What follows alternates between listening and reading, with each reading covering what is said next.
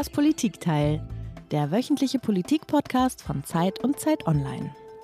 Peter, in den letzten Folgen haben wir uns ja beim Politikteil ziemlich oft mit dem Ausland beschäftigt und mit Außenpolitik. Aber jetzt wollen wir mal wieder nach innen gucken, nach Deutschland und ähm, auf unsere eigene Regierung. Ja, ich glaube, das lohnt sich, denn da läuft es nicht so ganz rund bei unserer Regierung. Die ist ganz schön am Strampeln. Die Stimmung in der Ampel ist ja ziemlich mies. Da kann, glaube ich, auch die jüngste äh, Kabinettsklausur kaum drüber wegtäuschen. Die Gasumlage war ja im ersten Anlauf ein richtiger Flop. Das 9-Euro-Ticket ist nun ausgelaufen.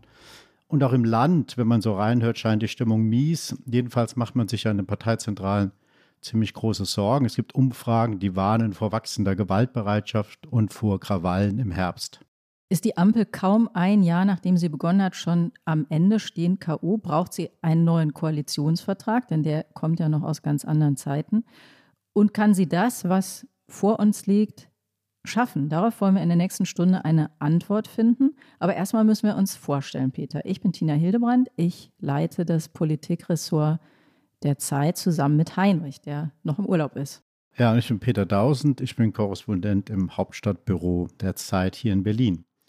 Ja, und über den Zustand der Ampel, über das Funktionieren oder Nicht-Funktionieren der Ampel wollen wir uns heute mit einem Gast äh, unterhalten, auf den ich mich sehr freue, weil es ist einfach nur ein Zimmer weiter bei uns hier im Büro. Er ist ein wunderbarer Kollege und er bringt etwas mit in diesen Podcast, was wir, glaube ich, alle sehr gut gebrauchen können. Denn Robert ist, obwohl er ja kein Berliner ist, ein großer Fan von Hertha BSC. Und als Fan von Hertha BSC ist man krisenfest. Und Krisenfestigkeit, wie gesagt, ist etwas, was nicht nur die Ampelregierung, sondern wir alle in den kommenden Monaten noch gebrauchen können. Unser Gast ist Robert Pausch. Er ist den Zeitlesern ja bestens bekannt. Er ist unser hauptamtlicher Grünen-Watcher hier in unserem Büro, darf sich aber auch mit der Linkspartei herumschlagen, was eine besondere Freude zuweilen für ihn ist. Über seinen Namensvetter Robert Habeck hat Robert in dieser jüngsten Ausgabe der Zeit ein Stück geschrieben mit zwei weiteren Kollegen, um fair zu sein, das sich sehr zu lesen lohnt. Also willkommen, lieber Robert, bei uns hier im Podcast. Vielen Dank, lieber Peter, liebe Tina, für die Einladung und für die schöne Anmoderation. Robert, du hast uns wie jeder Gast auch ein Geräusch mitgebracht.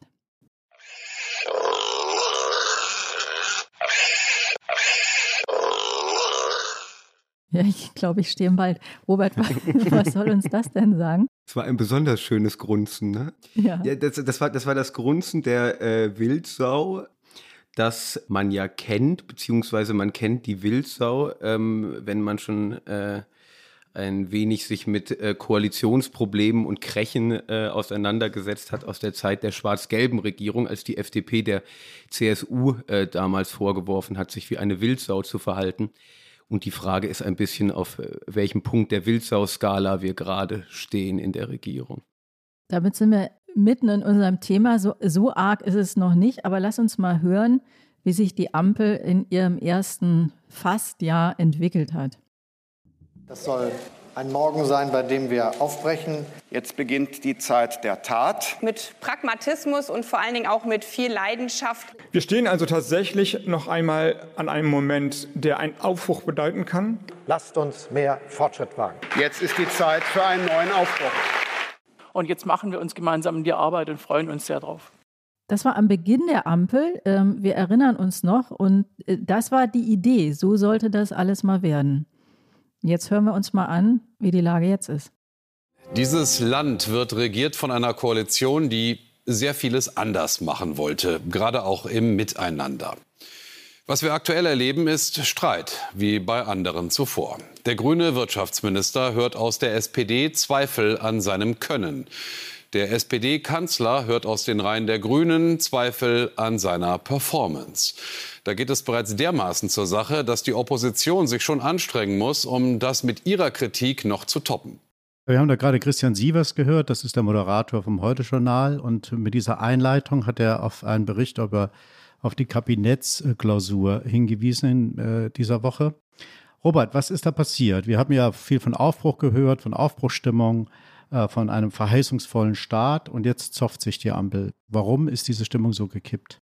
Da gibt es sicherlich vielerlei Gründe für. Ich würde mal einen herausheben, der, glaube ich, so ein bisschen das tiefer liegende Phänomen ist. Und zwar in äh, diesem Klangteppich zu Beginn, das war ja die Zeit des Koalitionsvertrags, diesem liegt ja eine Prämisse zugrunde und die war, man redet über eine sehr wichtige Sache nicht und das ist die Verteilung. Das war ja gewissermaßen die, die Voraussetzung dafür, dass diese Regierung überhaupt so zustande kommen konnte. An dem Punkt sind die Parteien nun wirklich sehr unterschiedlich. Deswegen hat man da im Prinzip gesagt, man lässt den Status quo so, wie er ist. Man senkt weder Steuern noch schafft man neue für Vermögende, etwa wie es die SPD oder Grüne wollten. Und so konnte die Regierung zustande kommen. So konnte diese Fortschrittsgeschichte ein wenig Plausibilität haben. Jetzt ist die Lage aber eine, eine grundsätzlich andere. Also äh, die Verteilungsfrage steht im Zentrum der Debatte und da sieht man, wie unterschiedlich diese drei Parteien sind, wie unterschiedlich sie auf die Welt blicken, welche Menschenbilder dort aufeinander prallen.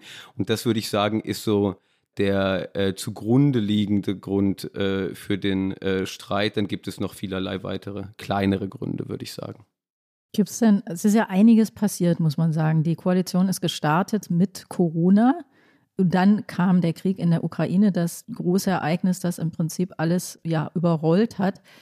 Gibt es so eine Art Kipppunkt in der Koalition oder gibt es einen, einen Moment, an dem diese Stimmung von Aufbruch, Fortschrittskoalition zu wir, ähm, wir sind ein prekäres Bündnis, das jetzt in einer historischen Krise irgendwie zusammengehalten werden muss? Gekippt ist.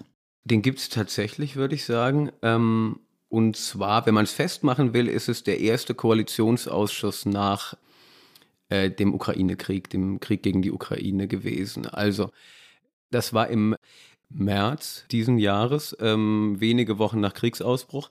Und da merkte man schon davor, da verändert sich jetzt gerade was. Also ich glaube, vorher wurde ja auch vom neuen Stil geredet. Ihr erinnert euch an die Koalitionsverhandlungen, wo wir alle auch hätten frei machen können eigentlich. Ähm, und man äh, kriegte nichts zu hören weil alle so schweigsam waren und so konzentriert zusammenarbeiteten. Es gab keine Nachtsitzungen, sondern äh, unter normalen Arbeitszeiten und so weiter. Und plötzlich veränderte sich was vor diesem Treffen, wo es eben darum ging, wie verteilt man und wen, äh, wer, wer wird wie entlastet. Es wurden Sachen durchgestochen vorher, über die Bild wurde der Tankrabatt gespielt von Lindner, das haben Lindner wiederum viele Leute sehr übel genommen. Dann haben andere ihre Ideen rausgegeben. Das heißt, dieses äh, Stillhalten funktionierte nicht mehr und die Sitzung funktionierte nicht mehr so, wie sie eigentlich funktionieren sollte. Also sie dauerte sehr lang. Sie war sehr kontrovers und die Parteien standen dann irgendwann morgens um sieben oder acht total übernächtigt vor dem Kanzleramt und sagten, so, jetzt haben wir ein Ergebnis. Also da veränderte sich der Modus dieser Regierung. Werbung. Ich bin Dr. Falk Stierkart und leite ein medizinisches Versorgungszentrum in Erlangen. Der Job als niedergelassener Arzt ist nicht unattraktiv, aber er scheitert oft schon an der Wurzel. Wenn unser Studiensystem nicht darauf ausgelegt ist, genug Ärzte in guter Qualität auszubilden, wie soll die medizinische Versorgung in Mittelfranken dann gedeckt sein? Die besondere Nähe der niedergelassenen Haus- und Fachärzte ist in Gefahr. Was die Gesundheitspolitik jetzt dringend ändern muss, erfahren Sie auf rettetdiepraxen.de. Ja, ich habe noch ein bisschen eine andere Wahrnehmung. Ich frage mich, ob es nicht einen anderen Kipppunkt gibt oder auch einen anderen Kipppunkt oder besser drei. Es gab ja drei Landtagswahlen, äh, relativ bald folgend auf die Bundestagswahlen. Und dreimal hat die FDP äh, diese Landtagswahlen verloren. Und meiner Wahrnehmung nach hat die FDP dann den Modus geändert. Also sie war nicht mehr sozusagen bereit, als Teil einer Koalition wahrgenommen zu werden, sondern sozusagen, wir gehen zurück auf FDP pur, wollen die Eigenständigkeit betonen und wollen erkennbar sein und verhindern, dass wir hier eine, eine linke Regierung haben. Äh, das ist so meine Wahrnehmung. Was, wie nimmst du das wahr? Hat sich ab, durch diese Landtagswahlen etwas Grundlegendes verändert in dieser Koalition? Hm. Ja, ja, das, das glaube ich, äh, kommt dazu oder hängt auch irgendwie auf eine Weise damit zusammen. Ich erinnere mich, an ein Gespräch mit jemandem von den Grünen nach den NRW-Landtagswahlen und der sagte, hoffentlich zieht die FDP daraus nicht den Schluss, man muss jetzt äh, pure FDP-Politik machen, weil dann wird es für die Regierung wirklich schwierig. Und ich glaube, so ist es ein bisschen gekommen. Also ähm, da war dann bei der FDP sehr stark der Diskurs, äh, unsere Handschrift muss klarer erkennbar werden. Und Das ist das, was uns gefehlt hat, im Prinzip ein, ein, ein Profilierungsproblem. Peter, du kennst das ja als langjähriger SPD-Beobachter, dass, dass es immer wieder Profilierungsprobleme gibt und von Handschriften die Rede ist. Ähm, so, und ich glaube, so ein bisschen in so einer Situation ist die FDP auch. Aber wisst ihr, was mich immer so ein bisschen wundert? Die Erzählung hat sich ja ganz stark durchgesetzt. Die FDP ist irgendwie ein Problem, die FDP hat dies verhindert, die FDP hat das verhindert. Das ist ja eigentlich eine sehr kleine Partei ich wundere mich immer so ein bisschen, dass diese Argumentation von SPD und Grünen so stark gemacht wird, weil wenn die FDP so mächtig ist, dass sie im Grunde die Koalition dominieren kann, dann fragt man sich ja so ein bisschen, was die anderen falsch machen. Es gibt ja auch noch einen Kanzler. Mir kommt es immer so ein bisschen vor, wie auch die bequemste Ausrede. Mhm. Mhm. Ja, ja, total. Also das ist ja, finde ich, ein unauflösbares oder eine, eine, eine Frage, die sehr schwer zu beantworten ist welchen Hebel hat die FDP eigentlich? Also eben so wie du es gerade sagtest, wenn sie die Macht haben, das alles zu verhindern und die Regierung zu dominieren und so weiter, dann müssten sie ja damit drohen können, rauszugehen zum Beispiel. Können sie das wirklich? Weiß ich nicht. Ich glaube eigentlich eher nicht. Und der Kanzler hat die Richtlinienkompetenz und so weiter. Also in der Tat gibt es eine gewisse Erklärungsbedürftigkeit. Ja, aber der Kanzler ähm, ist ja auch jemand, der immer wieder betont, dass die FDP den weitesten Weg hat in dieser Koalition. Und deshalb kommt er der FDP zuweilen entgegen. Äh, jüngst bei den äh, Steuervorschlägen von Lindner, bei der kalten Progression, wo er sich hinter die FDP stellt und ja auch teilweise den, den Unmut in seinen eigenen äh, Reihen befördert. Äh, ist mein Eindruck, dass da so langsam was hochkommt in der SPD, ist der Unmut breit macht. Ist das nicht auch ein, eine Gefahr, dass halt der Kanzler zu sehr auf Lindner-Kurs einschwenkt und dann die beiden anderen äh, Partner, also seine eigene SPD und die Grünen, bei denen der Unmut darüber wächst und dass sich da sowas aufbaut auf der Strecke. Das muss ja gar nicht sein, dass die FDP immer das Problem ist, aber dass das Bild in den Parteien sich festsetzt, die FDP sei das Problem und das grundlegend an der Stimmung etwas verändert. Also, dass Scholz da vor einigen Wochen die FDP so umarmt hat. Das fand ich auch bemerkenswert, weil es ja vorher sehr hoch kochte. Er ließ ja auch eigentlich seine Parteivorsitzenden laufen mit der Kritik. Ne? Also äh, die haben ja Lindner für die Vorschläge zur kalten Progression ähm, sehr scharf kritisiert. Und dann äh, vermutete man eigentlich, sowas wird mit dem Kanzleramt rückgekoppelt. Und dann guckte sich das Scholz ein paar Wochen an ging dann rein und sagte, ich finde das eigentlich auch eine super Idee. Womit auch die Parteivorsitzenden so ein bisschen desavouiert waren. Wobei man jetzt sagen muss, wenn man sich das in den letzten Tagen angeguckt hat, es scheint ja doch so zu sein, als ob es so ist, wenn Lindner die kalte Progression kriegt, dann kriegen die anderen doch auch einiges. Also das ist im Prinzip der Kernpunkt, scheint der Kernpunkt zu sein.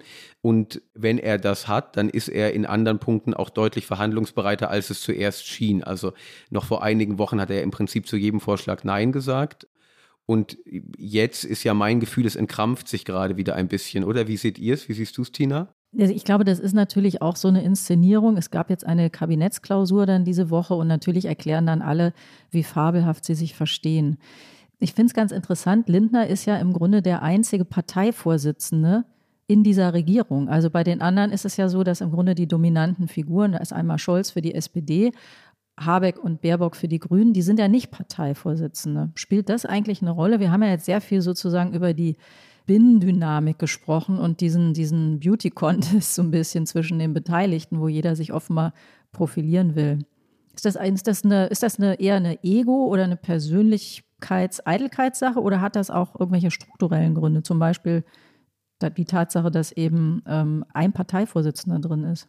Also ich, ich glaube, ähm, das ist tatsächlich ein wichtiger Faktor. Ich musste, mir fiel das neulich wieder äh, stark auf, als Lindner in den Tagesthemen war vor ein paar Tagen. Da hat er ja immer im Prinzip in der Rolle als Parteivorsitzender gesprochen und gesagt, für die FDP ist das und das wichtig, das sind die Grenzen für die FDP, die FDP sieht das so und so. Und das ist eine andere Rolle, als sagen wir mal Habeck oder Scholz haben. Ich würde sagen, ähm, die Deutschen haben ein grundsätzliches Misstrauen gegenüber Parteien. Ähm, die wollen, dass jemand keine Politik für eine Klientel macht, sondern eben für das ganze Land und äh, eben jenseits der Parteiinteressen und so weiter. Und darum glaube ich, es ist auch Teil des Problems von Lindner, dass er immer diese Doppelrolle hat. Also er muss als Finanzminister und Regierungsmitglied im Prinzip über Parteiinteressen hinaus sprechen und als FDP-Vorsitzender immer wieder Parteiinteressen klar machen. Bei den anderen funktioniert diese Teilung meiner, äh, aus, aus meiner Sicht ein bisschen besser. Wobei man ja sagen muss, wir haben uns ja, oder es heißt ja oft so, jetzt wird hier wieder nur Parteipolitik gemacht. Da ist ja immer insinuiert, eigentlich meinen die das alle gar nicht so, sondern die machen das aus taktischen Motiven. Man muss natürlich auch in Rechnung stellen, dass die äh, wirklich andere Meinungen haben was, darüber, was richtig ist und was falsch. Dass das also nicht nur die reine Taktik ist, sondern die haben eben andere Ansätze. Total. Also das äh, würde ich auch genauso sehen und ich finde es auch immer so ein bisschen, also dass die sich jetzt streiten in der Sache ist, finde ich, völlig logisch. Zum ersten Mal regieren drei Parteien in Deutschland zusammen. Zum ersten Mal in dieser Konstellation und eben in einer Lage, wo die unterschiedlichen Weltbilder fundamental aufeinanderprallen. Dass es dort ideologischen Streit gibt und ideologisch überhaupt nicht in einem schlechten Sinne, sondern es gibt eben unterschiedliche Weltbilder dort. Das finde ich nicht so verwunderlich. Ich finde es verwunderlich, wenn es dann sehr stark persönlich wird, das ist, glaube ich, nicht zuträglich für keinen. Aber dass quasi Politik von Parteien gemacht wird, die unterschiedliche Interessen haben und von unterschiedlichen Prämissen ausgehen, das ist ja erstmal was, was wir wollen und was in unserem System genauso angelegt ist. Ja, aber trotzdem hat die FDP aus meiner Sicht ein größeres Problem, weil man hat ja den Eindruck, dass durch diese neue Realität, von der sehr viel die Rede ist, nach dem Einmarsch der russischen Truppen in die Ukraine und den ganzen Implikationen, die das hatte, dass zwei der drei Partner durchaus bereit waren, sozusagen diese, die eigene Ideologie, die eigene Weltsicht mal in Frage zu stellen und dieser ähm, neuen Realität auch anzupassen. Alle mussten ja sich von bestimmten Glaubensgrundsätzen oder zwei Partner von bestimmten Glaubensgrundsätzen verabschieden. Nur die FDP scheint das nicht zu tun. Also es scheint irgendwie so, das ist aus meiner Sicht ein großes Problem für die FDP, dass sie als eine Partei und als eine politische Kraft wahrgenommen wird, der sozusagen die eigene Ideologie wichtiger ist als der Pragmatismus, den man an dieser, in dieser Zeit auch an den Tag legen muss, um mit den Problemen ähm, wirklich, wirklich umgehen zu können. Und nirgends macht sich das so stark fest als in der Frage nach der äh, Schuldenbremse. Da ist ja die FDP unerbittlich bisher. Mal gucken, ob das so bleibt. Das ist auch eine kommunikative Frage. Wie geht man damit um, wenn man eigene Prinzipien überwinden äh, muss oder zumindest sie ein bisschen korrigieren muss? Da sieht man ja im Prinzip zwei unterschiedliche Modi. Also die Grünen zelebrieren das wirklich. Das ist äh, eben genau in diesem Sinne ein, also die Deutschen haben ein Problem mit Parteien. Deswegen finden sie es ganz toll, wenn jemand sagt, ähm, hier haben wir ein Prinzip, aber wir sehen, die Wirklichkeit kommt uns dazwischen, deswegen müssen wir äh, das jetzt verändern. Habeck. Und wiederum die FDP macht ja auch viel, was für sie problematisch wäre. Also hat den Klimafonds gemacht. Lindner hat nochmal einen Nachtragshaushalt gemacht. Das 9-Euro-Ticket war eine FDP-Idee. Das war die Idee von Wissing. Aber ähm, keine dieser Sachen spielen sie so, wie es die Grünen spielen. Das ist eben eine, eine unterschiedliche Kultur in, in der Frage. Aber bei dem 9-Euro-Ticket frage ich mich zum Beispiel schon, warum man das nicht mehr zum FDP-Erfolg gemacht hat. Also da hätte man ja nun wirklich sagen können, ähm, seht ihr mal Leute, es geht ohne Verbote, ähm, wir machen den Leuten was möglich, ist doch toll. Es ist die, also eine der Maßnahmen, glaube ich, in der letzten Zeit, über die am meisten geredet wurde, die einen wahnsinnigen praktischen Nutzen für viele Leute äh, hatte und die in der Lebenswirklichkeit äh, der Menschen eine große Rolle spielte. Und es war eine FDP-Idee und alle denken, es wäre eine Grünen-Idee gewesen, weil die FDP sowas nicht gut für sich claimen kann. Und das ist, das ist, glaube ich, schon ein Problem bei denen. Weil natürlich auch Christian Lindner äh, von der Gratis-Mentalität gesprochen hat. Ne? Also ja. das ist ja eigentlich eine maximale Distanzierung. Aber lass uns doch mal auf die Themen gucken. Da ist ja im Moment, darüber wird ja genau gesprochen, was sind sozusagen die Herausforderungen, was, was heißt Verteilung, was heißt Entlastung. Da hast du ja, Robert, zusammen mit anderen Kollegen gerade darüber geschrieben in der, in der Zeit, dass Robert Habeck bei der Gasumlage seinen ersten großen Fehler gemacht hat. Da ist nämlich eine Umlage geplant gewesen, die Verbraucher entrichten müssen. Und davon würden auch Energiekonzerne profitieren, die Milliardengewinne einstecken. Und außerdem hatte man offensichtlich im Wirtschaftsministerium vergessen, dass auf die Umlage auch noch 19 Prozent Mehrwertsteuer draufkommen. Wie kann denn sowas passieren? Das ist ja keine Kleinigkeit.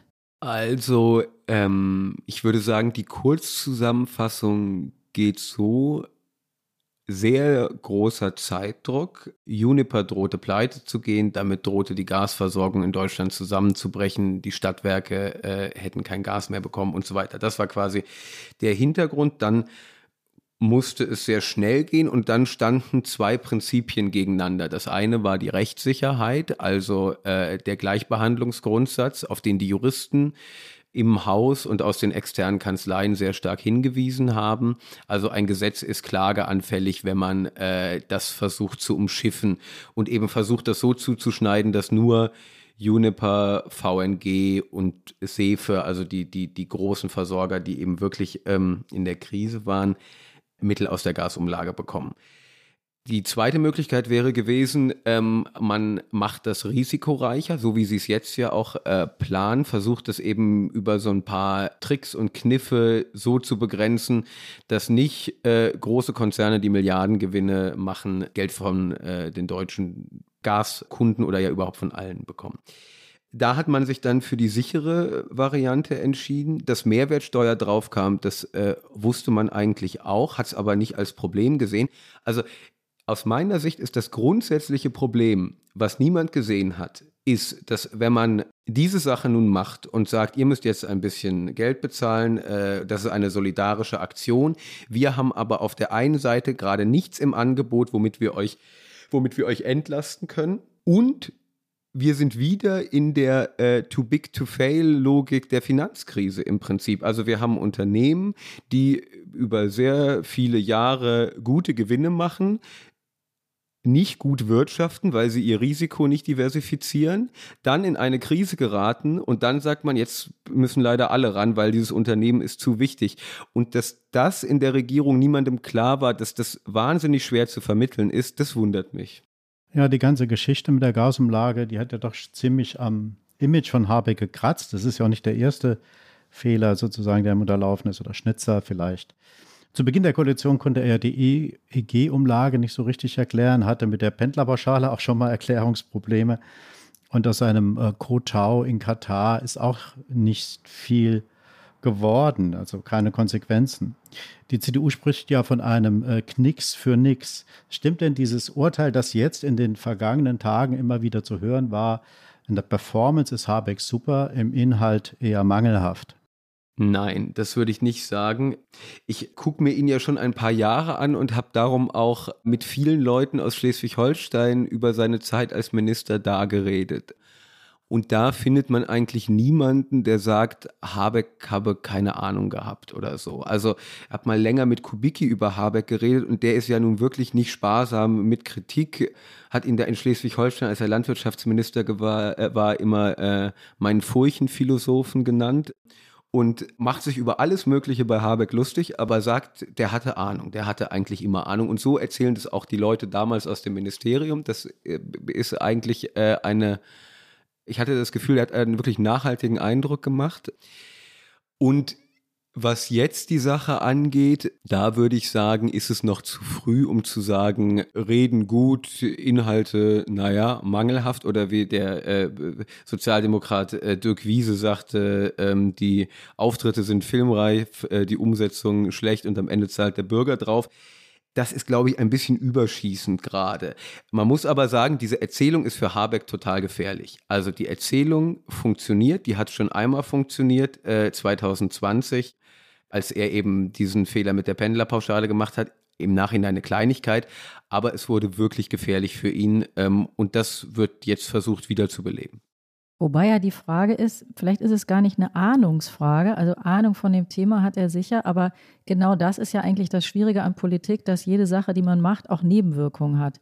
Und dass eben sozusagen, je wirksamer man irgendwo eingreift, umso größer können die Nebenwirkungen sein. Und das gehört ja auch zur politischen Kunst, dass man das absieht und auch frühzeitig erkennt. Und das ist, glaube ich, das, was gefährlich ist für Habeck. Ich glaube, das Problem ist kein Imageverlust, sondern dass dieser, dieser Eindruck, die beherrschen das Thema auch praktisch, auch in der Durchführung, auch in der Umsetzung, also das Thema Transformation, Klima und so weiter, dass das dadurch erschüttert worden ist. Und er selber hat ja eigentlich eingeräumt, dass er es für einen Fehler hält. Wir können uns das ja mal anhören. rückblickend würde man sagen, das hätte man sehen müssen. Aber man hat immer darauf geguckt, dass man überhaupt besteht, dass man die, das Gas nach Deutschland kriegt. Und so ist es dann passiert. Genau, das ist im Prinzip das gleiche Muster, mit dem ähm, die frühere Regierung erklärt, warum man überhaupt in diese ganze Lage gekommen ist. Man, man hat ja nicht nichts gemacht, aber man hat was anderes gemacht und es war so viel zu tun und es gab so viele Krisen, dass man im Grunde dann immer die, die Nebenwirkungen nicht mehr mit einhegen konnte. Ist das ein Problem? Und ist Habecks Fehlereingeständnis, ist das ein taktisches Eingeständnis oder hat ihm das jetzt auch zu denken gegeben? Also bei Habeck hat ähm, diese Demütigkeit, die man jetzt auch hier hören konnte in dem Ton, die ist ja schon ein bisschen Methode. Also wenn man mal äh, ihm ein bisschen zuhört, dann hört man oft den Satz, wenn ich das sagen darf oder wenn das mir zusteht, das zu sagen. Und das äh, ist ja immer so ein bisschen strategische Selbstverkleinerung. Plus das Zugeben von Fehlern äh, ist ja auch äh, quasi ein, ein Teil von politischer Strategie. Ich würde sagen, es ist an der Stelle klug, weil der Fehler so offenkundig war, äh, dass man auch nicht drum reden konnte. Also nichts ist ja unangenehmer, als wenn äh, alle einen Fehler sehen, außer der Politiker, der den Fehler begangen hat. Ähm, und äh, man musste danach justieren. Das war, glaube ich, total klar. Das war ihm klar. Und da hat er jetzt entsprechend reagiert. Ich glaube, für Habeck gibt es zwei größere Probleme, so auf Sicht betrachtet. Zum einen gibt es aus meiner Beobachtung einen ziemlich großen Neidfaktor von anderen Politikern ihm gegenüber, weil er ja medial so sehr positiv dargestellt wird, in den Beliebtheitsrankings weit führt. Dann kommt Frau Baerbock, also noch eine Grüne. Und SPD, vor allem in der SPD, wo ich das ja öfters mitbekomme, äh, empfindet man das als große Ungerechtigkeit, weil eigentlich ja der Kanzler die Regierung leitet und jetzt der Wirtschaftsminister und der Außenminister und die mit Abstand beliebtesten sind. Also da gibt es so eine, so eine Bereitschaft, auch äh, gegen Habeck äh, hier und da Spitzen zu setzen. Und das Zweite, was, was gefährlich werden könnte, ist der mediale Reflex. Also wir haben alle oder viele haben Herrn Habeck hochgeschrieben als äh, der Mann, der wirklich kommunizieren kann, der eine andere Form der Kommunikation in die Politik getragen hat, der die Politik dadurch auch erneuert hat. Und es gibt ja diesen Reflex, den kennen wir alle. Wenn jemand hochgeschrieben wird, warten viele darauf, auf den richtigen Moment, den auch runterzuschreiben. Also diese beiden Faktoren kommen da zusammen, die für Habeck aus meiner Sicht gefährlich werden können. Weiß man das denn, Robert, im, im Umfeld von Habeck? Äh, geht man, kann man irgendeine Strategie entwickeln, wo man diesem absehbaren äh, Gegenschlag, der da kommt, äh, irgendwie begegnen kann. Ja, also diese, diese Sache, die weiß äh, Habeck. Er hat es ja auch schon einmal erlebt. Also ähm, wir erinnern uns, 2018, 19 äh, waren die Zeitungen schon mal voll von Artikeln über Habeck. Da war er auch schon mal auf den ganzen Zeitungscovern und es hieß, äh, ach, interessant, da ist ja jemand, der ganz anders redet, interessanter Kommunikationsstil. Und jetzt war es ja sehr lustig. Als diese Gasumlage passierte, hatte der Spiegel äh, eine Titelgeschichte, in der es wieder ausschließlich um Habecks Kommunikation geht. Und wenn ähm, Habeck irgendetwas gefährlich findet, dann Geschichten über seine Kommunikation, weil so will er nicht wahrgenommen werden. Also er will nicht als derjenige wahrgenommen werden, der irgendwie schön redet und Sachen toll erklären kann und so weiter. Er tut ja immer so, als würde er sich darüber überhaupt keine Gedanken machen und sei das irgendwie äh, eher so ein Nebenprodukt, sondern der Handwerker. Ne? Ähm, und Darum ist, ist diese Geschichte, weil da ist ja der Niedergang schon äh, total angelegt. Das ist gefährlich. Die Strategie ist, glaube ich, möglichst wenig darauf zu geben, diesem Höhenflug grundsätzlich zu misstrauen, immer wieder zu sagen, Umfragen interessieren mich nicht, äh, ich will das Land durch die Krise führen und so weiter. Aber was soll man auch machen? Also der mediale Betrieb funktioniert so, wie er funktioniert und irgendwie muss man damit umgehen. Lass uns doch noch mal ein bisschen über die ähm, versuchen über die, die Themen und die Inhalte zu sprechen. Man muss, glaube ich, einmal sagen, wir nehmen den Podcast am Donnerstagmorgen auf und das ähm, Entlastungspaket steht noch nicht oder ist noch nicht komplett bekannt, aber es sind doch einige Umrisse bekannt geworden. Also die, ähm, der Abbau der kalten Progression, der wird kommen. Es wird aber auch eine Wohngeldreform geben, die den Kreis der Berechtigten ausweitet, zum Beispiel möglicherweise auf Rentner. Ja, und es wird möglicherweise die Übergewinnsteuer, wo, wo wir uns ja auch erzählt haben, warum die nicht geht oder so, die geht jetzt möglicherweise doch in einer befristeten Form. Du hast ja am Anfang über Verteilung gesprochen, Robert, und darüber, dass eigentlich diese dieses, dieser alte Deal, wir versprechen alles allen und können das auch machen, weil die Kassen so voll sind, dass der nicht mehr funktioniert. Das klingt jetzt aber doch wieder so ein bisschen danach, jeder kriegt irgendwie was und ähm, im, im Grunde ist es dann, in der Summe wird jeder so ein bisschen zufriedengestellt. Wenn man das, was jetzt da so sich abzeichnet, mal anguckt, was heißt das denn für die Geschäftsgrundlage der Koalition? Damit hatten wir ja angefangen, im Grunde, was das ist und wie da die unterschiedlichen Vorstellungen sind. Mhm.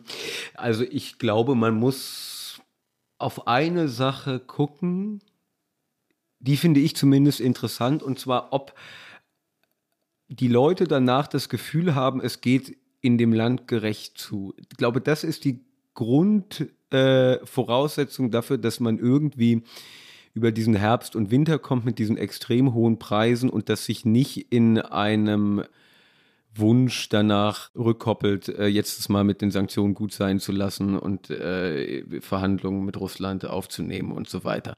Und ich glaube, das hat die Regierung bislang noch nicht geschafft. Also es ist ihr nicht gelungen, glaubhaft zu vermitteln, dass es auch in Zukunft gerecht zugehen wird. Jetzt ist Gerechtigkeit natürlich total subjektiv, aber aus meinem Eindruck ist eben sowas wie die Gasumlage, Habeck sagt dann immer Solidaritätsinstrument oder so ich glaube, niemand denkt, dass das ein Solidaritätsinstrument ist. Das ist auch nicht vermittelbar. Warum? Also, man muss ein Unternehmen retten, was schlecht gewirtschaftet hat, aus Gründen, die nachvollziehbar sind und hat aber auf der anderen Seite Profiteure der Krise, die ihre Profite behalten dürfen. So. Und ich glaube, da gibt es ein Gerechtigkeitsproblem. Das muss in diesem Paket auf irgendeine Weise adressiert werden. Aber wie löst man das, Robert? Weil im Grunde, jeder findet ja immer alles gerecht, wenn es im Grunde bei ihm einzahlt, also wenn er was bekommt. Aber du hast ja am Anfang gesagt, das geht eigentlich nicht mehr. Diese alte Methode, ähm, deine Leute kriegen was und dafür kriegen meine Leute auch was, geht gar nicht mehr. Das weiß ich gar nicht, ob das so ist. Also ob, ob äh, quasi Gerechtigkeit unmittelbar mit was ist in meinem Portemonnaie drin so weiter wahrgenommen wird. Ich glaube schon, dass es ein Bewusstsein in der Gesellschaft gibt, dass äh, den die es besonders schwer haben. Und ich meine, wir erinnern uns, während Corona hatte man auf einmal, also ich meine, jetzt interessant ist ja der Wechsel des Wortes systemrelevant wieder. Jetzt ist systemrelevant wieder Gasversorgung und Uniper und VNG und so weiter. Vor zwei Jahren waren systemrelevant ja noch die äh, neu entdeckten Leistungsträger, bei denen sich alle einig waren, dass die viel zu wenig verdienen dafür, was für eine wichtige Leistung in der Gesell äh, für die Gesellschaft die erbringen. Und das ist ja nun ein Klientel, was es am, am schwierigsten haben wird. Also über äh, der, ähm, der Grenze, dass du Transferleistungen kriegen kannst, aber äh, auch wirklich nicht wohlhabend. So.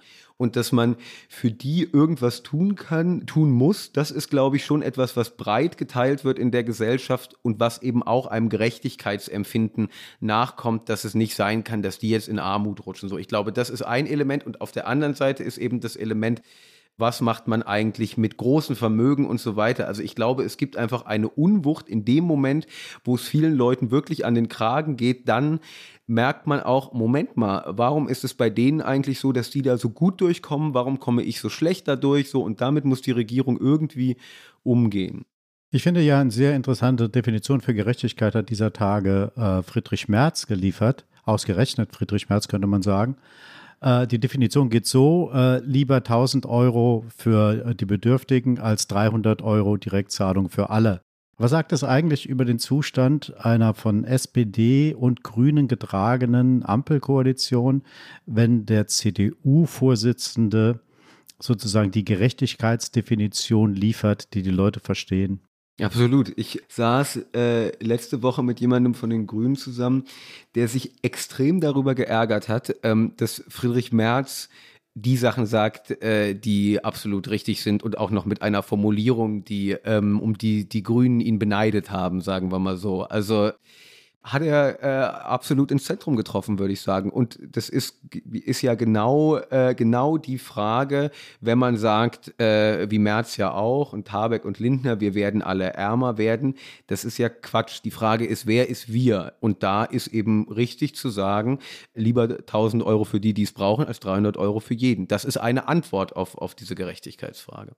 Es gibt ja einen, einen weiteren äh, Stresstest für die Regierung und das ist der Stresstest selbst, der nämlich auch im Wirtschaftsministerium gerade läuft zu der Frage, ähm, wie äh, stabil die Stromversorgung ist im Herbst und ob wir zur Aufrechterhaltung der Energiesicherheit Atomkraft weiterhin brauchen könnten, also sprich die noch am Netz befindlichen drei Atomkraftwerke etwas länger laufen. Ist diese Laufzeitverlängerung oder diese befristete Laufzeitverlängerung, ähm, ist die sowas wie das Tempolimit für die Koalition? Weil da ist es ja so, das Tempolimit lehnt immer die FDP ab. Da kann man einerseits sagen, es bringt nicht wahnsinnig viel. Man kann aber auch sagen, in einer Lage, in der wir sind, hilft jedes bisschen. Was bedeutet dieser, ähm, dieser Stresstest für die Ampel? Also ein Unterschied zum Tempolimit äh, ist ja, dass das Tempolimit, glaube ich, Sicherheit schafft und Atomkraft zumindest die Frage ist, ob das, ob das nun eine Technologie ist, die zur Sicherheit beiträgt. Wahrscheinlich nicht. Das ist in der Tat eine große Auseinandersetzung, die aber ja im Moment auch noch so ein klein bisschen im Verborgenen geführt wird, weil man sich eben diese, naja, ich würde sagen, diese, diesen äh, kleinen Ausweg mit dem Stresstest gebaut hat. Also die Grünen haben sich den gebaut man sollte nicht denken, dass der Stresstest irgendwelche Ergebnisse liefert, die dann äh, quasi aus denen sich zwingende politische Handlungen ableiten, sondern das wird politisch interpretiert werden, was da drin steht. Und die Frage ist, können, kommen die Grünen durch mit äh, einer begrenzten Laufzeitverlängerung, sagen wir eben für das Atomkraftwerk in ISA 2 oder so?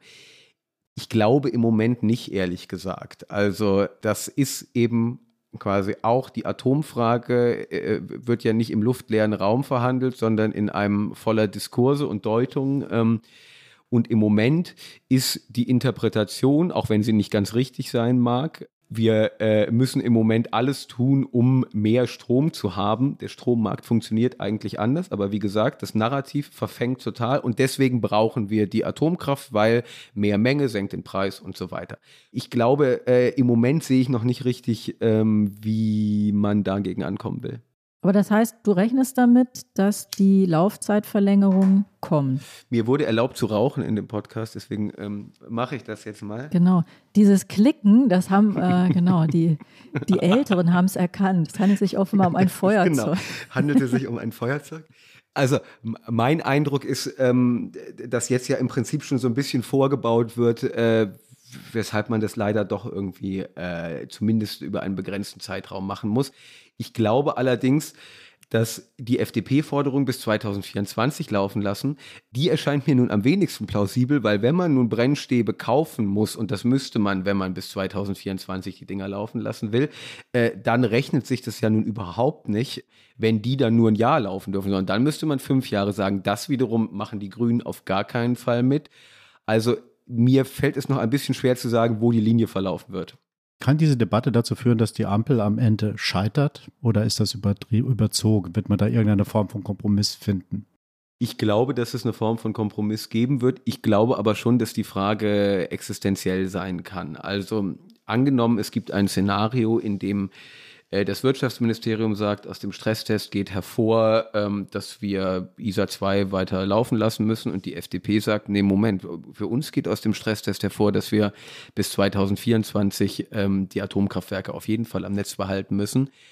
Äh, dann kracht es richtig. Also das äh, ist, glaube ich, doch auch ein Punkt, wo die Grünen trotz aller Prinzipienflexibilität äh, ein, ein Problem haben tatsächlich. Es gibt ja auch noch einen Kanzler in der Regierung. Der müsste dann ja vielleicht ähm, die Frage entscheiden. Peter, du, du kennst ihn ja ganz gut ähm, und die SPD auch. Wie würde er denn da, also wenn er im Grunde die FDP sagt so, die Grünen sagen so, die haben sich festgehakelt, dann müsste ja, wäre es ja nicht ganz unlogisch anzunehmen, dass der Kanzler ein Wörtchen mitreden könnte bei dem Thema. Na, ich glaube, dass der Kanzler eigentlich auch äh, für eine Laufzeitverlängerung wäre. Er weiß aber auch natürlich, dass das für die Grünen, also eine Laufzeitverlängerung begrenzt ein paar Monate auf jeden Fall. Aber er weiß, dass sozusagen die Forderung der FDP, das äh, bis 24 laufen zu lassen und neue Brennstäbe zu besorgen, äh, wie groß dieses Problem für die Grünen ist. Das ist, das ist etwas, was die Grünen, glaube ich, die Partei auf jeden Fall nicht klachlos mitmachen würde. Das könnte schon äh, zum Scheitern seiner Regierung beitragen. Deshalb glaube ich, dass er da äh, sehr die grünen Position auch auch unterstützen wird, weil letztendlich die große, die große, das große Ziel von Scholz muss ja immer sein, diese Regierung äh, zusammenzuhalten. Und deshalb geht er, glaube ich, äh, er weiß ja auch, wo die Knackpunkte sind für die einzelnen Parteien und er geht hier und da auf die FDP und Grünen zu, wie es ihm gerade sozusagen opportun erscheint. Das ist sozusagen, glaube ich, äh, die Linie, die er verfolgt. Er muss diese Regierung zusammenhalten. Das ist seine Leitlinie, weil wenn es Neuwahlen gäbe, bei den Umfragen für die SPD, wäre das fatal. Nur noch ein Punkt dazu. Äh, Niedersachsen kommt ja auch noch und Niedersachsen ist ja nun doch ein atombewegtes äh, Land, also die Landtagswahl in Niedersachsen. Und da hat ja Weil jetzt auch äh, sehr, sehr klar gesagt, dass für ihn das überhaupt nicht in Frage kommt und so weiter. Also auch die SPD ist da ja in der Frage, die haben ja auch Leute, die aus der Anti-AKW-Bewegung zum Beispiel kommen, weil jetzt nun nicht, aber so jemand wie Nina Scheer oder so und auch der stellvertretende Fraktionsvorsitzende Mirsch, das sind ja auch ne, harte, harte Atomkraftgegner. Also auch für die ist es quasi ein biografisches Thema auf eine gewisse Weise. Ja, und Mirsch ist ja auch Vorsitzender der Parlamentarischen Linke. Das ist die größte Gruppe innerhalb der SPD-Fraktion. Also die haben Einfluss, das ist gar keine Frage. Werbung Prime-Mitglieder hören das Politikteil bei Amazon Music ohne Werbung. Lade noch heute die Amazon Music App herunter.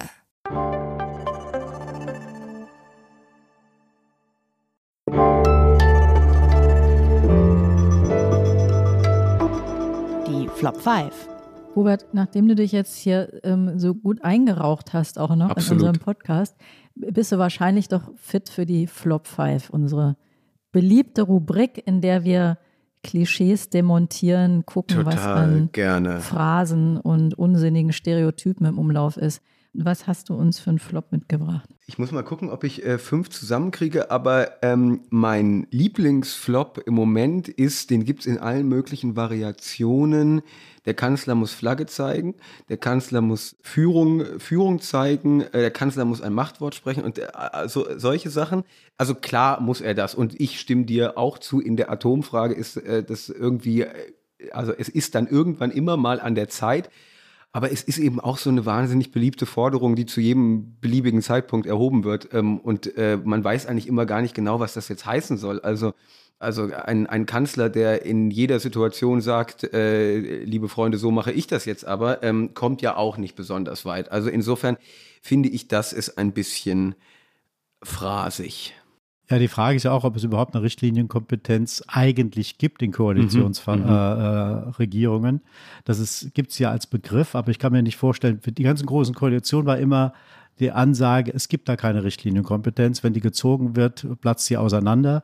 Und ich glaube, hier ist es eigentlich ähnlich. Wenn der Kanzler permanent sagen würde, wir machen das so und so, dann äh, würde, die, würde diese Koalition keine vier Jahre lang halten. Mein zweiter Flop. Peter, du musst den nächsten Flop abfragen. Ich, ich habe schon angefangen mit ja. dem zweiten Flop. Achso. Das ist auch, auch, ähm, auch Der beliebt. selbstständige Gast, das ist der, Ja, absolut. ähm, ich habe mir das schon gedacht, dass das jetzt kommt. Der, der äh, zweite Flop ist, wir wollen ja nicht fusionieren. Den Satz habt ihr bestimmt auch schon mhm. häufig gehört, wenn man äh, mit den Beteiligten darüber redet und also erkennbar es gerade große Probleme gibt und dann fragt man, und wie geht das jetzt weiter und ist das nicht alles jetzt ein bisschen kritisch und so. Und dann äh, kommt immer der Satz, wir wollen ja nicht fusionieren. Ja, das erwartet ja auch niemand. Also das ist wirklich ein Pappkamerad, ähm, äh, der, äh, den man dann äh, stark besiegen kann. Äh, dass es aber trotzdem einfach sehr relevante Konflikte in dieser Regierung gibt, die vor einem Fusionsprozess stehen. Ähm, das wird damit immer versucht, so ein bisschen wegzuwischen. Ich glaube ehrlich gesagt nicht besonders erfolgreich. Okay. Hast du noch einen dritten? Ich habe noch einen dritten. Äh, ich komme sogar, glaube ich, auf fünf. Und zwar, äh, das steht nicht im Koalitionsvertrag, auch sehr beliebt, ähm, äh, gerade bei der FDP. Ich finde dieses Argumentieren mit dem Koalitionsvertrag ein bisschen albern, ehrlich gesagt, weil, also es stehen nun wirklich sehr viele Dinge, die jetzt gemacht wurden, nicht im Koalitionsvertrag. Äh, also eigentlich alle relevanten Maßnahmen stehen da nicht drin. Insofern, also man sollte sich eine bessere Begründung überlegen. Ja, der Krieg in der Ukraine steht ja auch nicht im Koalitionsvertrag. Also ein fetter Flop hast du auch noch dabei. Habe ich auch noch. Die, ich äh, sagte es eben schon kurz bei äh, Habeck, ähm, wenn ich das an dieser Stelle sagen darf oder äh, wenn es mir zusteht, das zu sagen. Also Robert Habeck ist bekanntermaßen Vizekanzler, ähm, der kann sehr viel sagen, es steht ihm auch sehr viel zu und das ist, finde ich, so ein bisschen eine Masche. Weißt du, wer die auch immer hatte, Robert? Sag mal. Karl Theodor zu Gutenberg. Ach. Der hat es auch sehr gerne gemacht. Ach ja, ja. guck mal, das äh, mhm. gibt es dann doch so eine untergründige Parallele. ja, genau.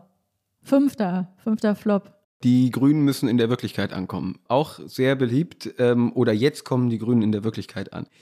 Das gilt immer komischerweise nur für die Grünen, also andere Parteien, äh, für, also dass die FDP in der Wirklichkeit ankommt oder so. Das äh, habe ich äh, sehr selten gelesen, aber ich würde mal sagen, alle Parteien kommen zu unterschiedlichen Zeitpunkten in der Wirklichkeit an, weil sie merken, dass bestimmte Sachen, die in Parteiprogrammen stehen, sich so nicht eins zu eins umsetzen lassen oder auch komplett abgeräumt werden müssen.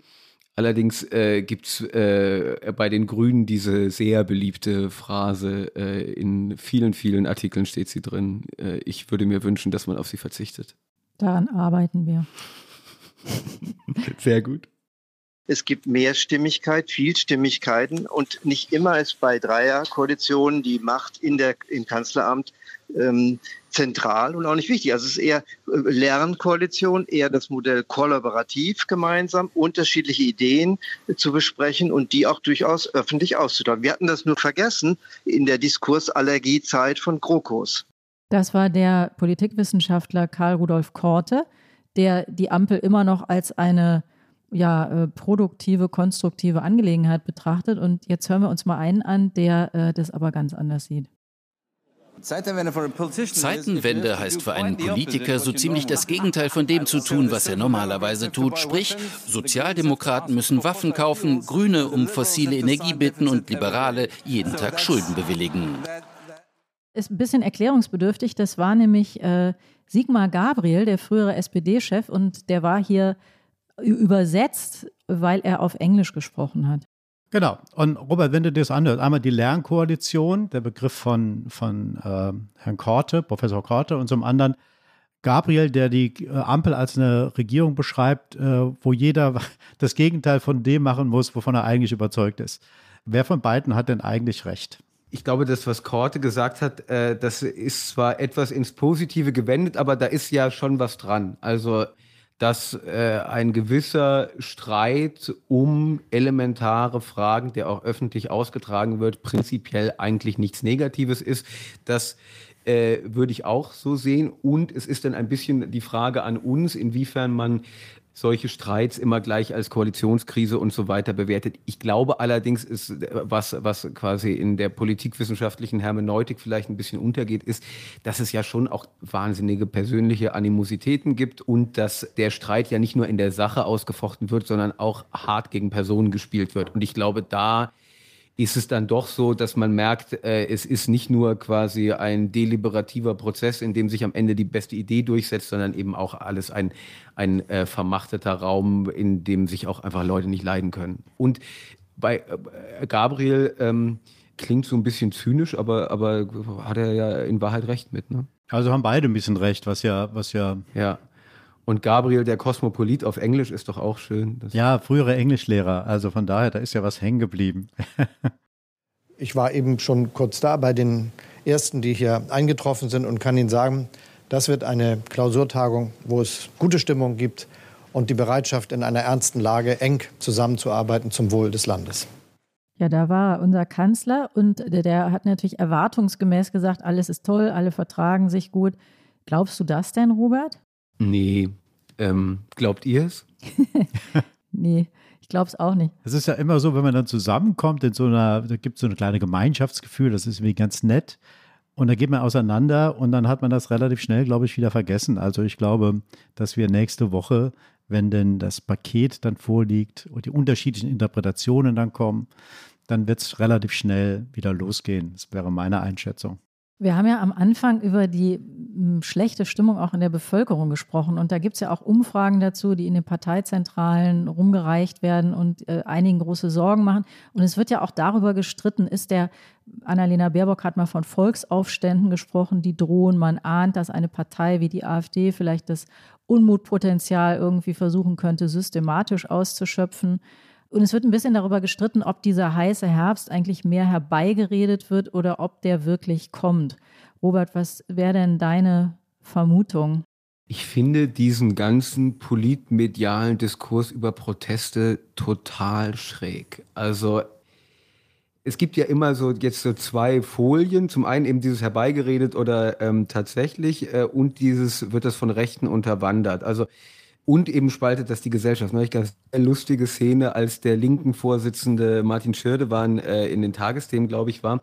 Und ähm, die hatten eben da zu Protesten aufgerufen. Und muss man sagen, ich weiß nicht, ob die Linkspartei überhaupt noch imstande ist, äh, die, die Fraktion geschlossen zu Protesten zu bewegen, außer gegen sich selbst oder gegen die eigene Führung. Aber äh, dass eine linke Partei in einer solchen Lage sagt, wir gehen jetzt auf die Straße und finden das ungerecht und so, äh, halte ich jetzt für relativ äh, normal. Äh, und dann wurde er gefragt in den Tagesthemen, Herr Schirdewan, tragen Sie damit nicht zur Spaltung der Gesellschaft bei? Das ist nun wirklich ein interessanter und ich finde auch entlarvender Begriff von Spaltung der Gesellschaft, weil in diesem Sinne ist Spaltung der Gesellschaft immer nur was, was man quasi so diskursiv und durch Proteste herbeiführen kann. Dass es aber möglicherweise auch eine reale Spaltung der Gesellschaft gibt, weil eben wir fast acht Prozent Inflation haben und verdammt hohe Gaspreise, die einige Leute vor große Probleme stellen und dass es da auch nicht undemokratisch ist, auf die Straße zu gehen und zu sagen, das finden wir nicht in Ordnung, das finde ich erstmal absolut legitim in einer Demokratie. Gilt das denn auch für die Rechten?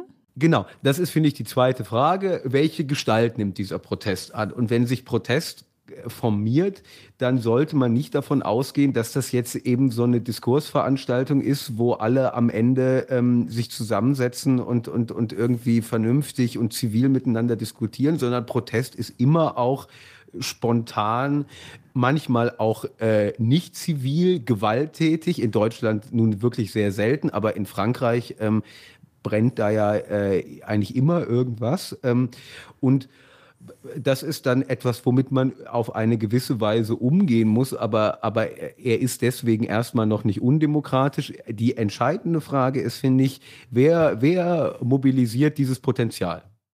Ja, das ist ja ein geradezu optimistischer Blick, Robert, der dir da gelungen ist, auf möglicherweise äh, unruhige Zeiten, die uns bevorstehen. Das, das finden wir immer gut, wenn wir es, wenn, wenn trotz dieser Zeiten schaffen, ein bisschen, äh, also nicht so ganz traurig hier zu enden. Ich würde mich grundsätzlich nicht als Optimist bezeichnen, aber in dem Sinne würde ich sagen, ein realistischer Blick auf Proteste ist, finde ich, etwas, was ich absolut befürworte. Das war es wieder, das Politikteil, der politische Podcast von Zeit und Zeit Online. Und liebe Hörerinnen und Hörer, Sie wissen das, Sie können uns schreiben. Wir freuen uns über Anregungen, Kritik. Wir freuen uns äh, natürlich auch über Lob. Ähm, wir freuen uns auch, wenn Sie uns Themen vorschlagen wollen und das alles können Sie tun unter der E-Mail-Adresse daspolitikteil.zeit.de. Ja, nächste Woche moderieren hier Iliana und meine Wenigkeit. Ich bin dann schon wieder dran. Uns bleibt noch, äh, uns zu bedanken bei Pia und Ole von Zeit Online, dem Team von Pool Artists und natürlich bei Carlotta für die wunderbaren O-Töne, die sie da rausgesucht hat. Und last but not least wollen wir uns natürlich bedanken bei Robert. Ich habe ja gedacht, zum Schluss laufe ich einfach mal rüber in sein Zimmer, aber Robert ist noch gar nicht da. Der macht das von zu Hause, diesen Podcast.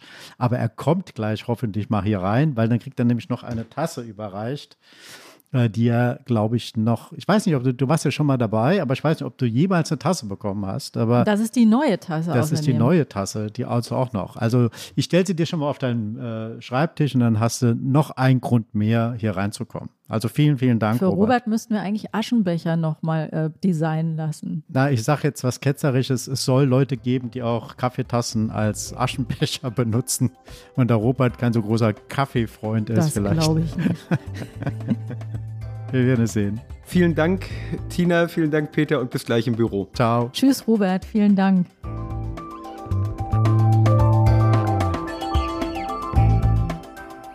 Das Politikteil ist ein Podcast von Zeit und Zeit Online, produziert von poolartists.de.